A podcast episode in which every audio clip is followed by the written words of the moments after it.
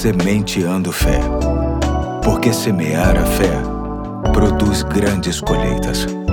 Olá, aqui é o Pastor Eduardo. Hoje é domingo, dia 2 de abril de 2023. Sei que não é comum você receber o Sementeando aos domingos, mas é que estamos começando a semana conhecida como Semana Santa, que começa hoje e vai até o próximo domingo, o domingo de Páscoa ou domingo da última Páscoa, que se refere à última semana de Jesus antes da cruz. Em caráter excepcional e sob a influência de um pastor amigo, o Sementeando desta semana será de domingo a domingo. Serão oito reflexões sobre esses dias entre a entrada triunfal de Jesus e a ressurreição dele. Hoje, domingo, é conhecido como o Domingo da Entrada Triunfal em Jerusalém ou o Domingo de Ramos. Lemos em Lucas, capítulo 18, a partir do verso 35, o seguinte: Levaram-no a Jesus, lançaram seus mantos sobre o jumentinho e fizeram que Jesus montasse nele. Enquanto ele prosseguia, o povo estendia os seus mantos pelo caminho. Quando ele já estava perto da descida do Monte das Oliveiras, toda a multidão dos discípulos começou a louvar a Deus alegremente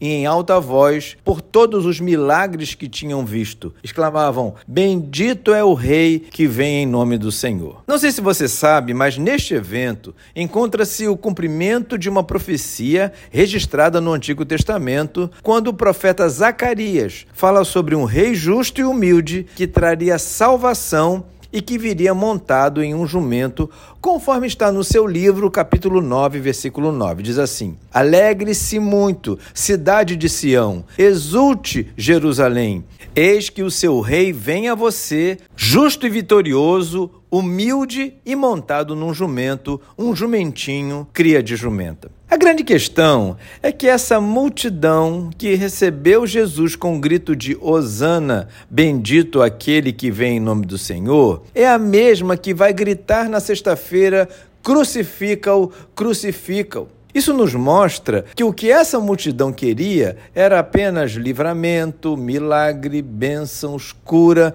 promessa cumprida, ou seja, queria apenas de Deus os benefícios de Deus. E este quadro, infelizmente, não mudou. As pessoas ainda querem ver milagres, palavras que revelem o dia de amanhã e o sobrenatural para segui-lo. Mas o nosso Cristo mostrou claramente que ele veio buscar e salvar o perdido. Seu reino não é político. Que a expressão Hosana, bendito é o que vem em nome do Senhor, venha dos nossos lábios apenas com o desejo de glorificar o nosso Salvador. Que ele seja honrado e adorado, mas por conta de quem ele é, do que pelo que ele faz. Hoje eu fico por aqui e amanhã tem mais, se Deus quiser.